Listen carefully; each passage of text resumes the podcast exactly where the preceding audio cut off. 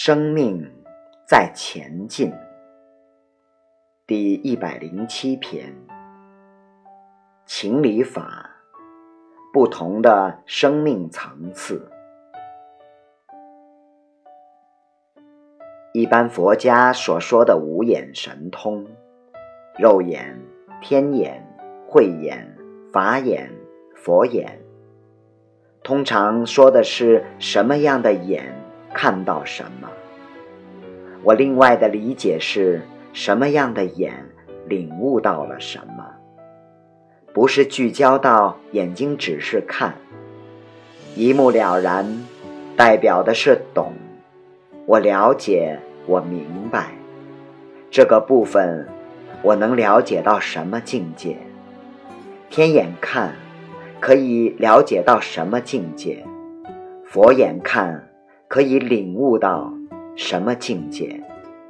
法眼、佛眼亦复如是。我们现在的心智教育会先谈法，再谈它合不合理，最后再谈情，法理情。我们只活在法理的层次。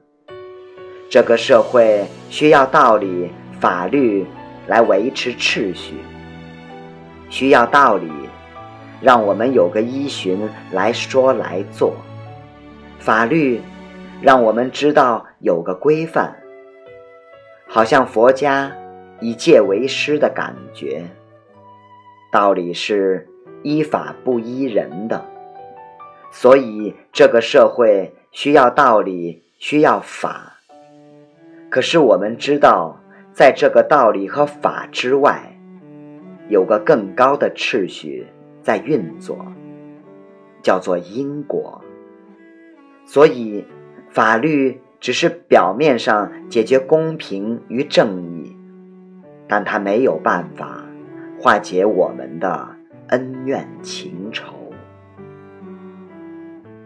所以，中国五千年以来，圣人们。要我们与人为善，会先讲情，再讲理，再讲法。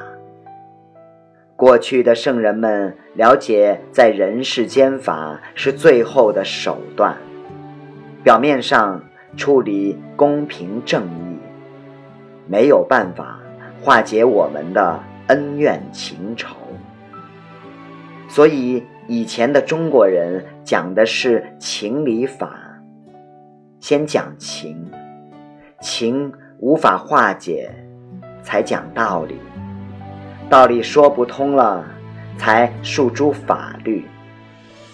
但现在的人很多都不讲情与道理了，直接告上法庭诉诸法律，变成法理情。所以，与人为恶。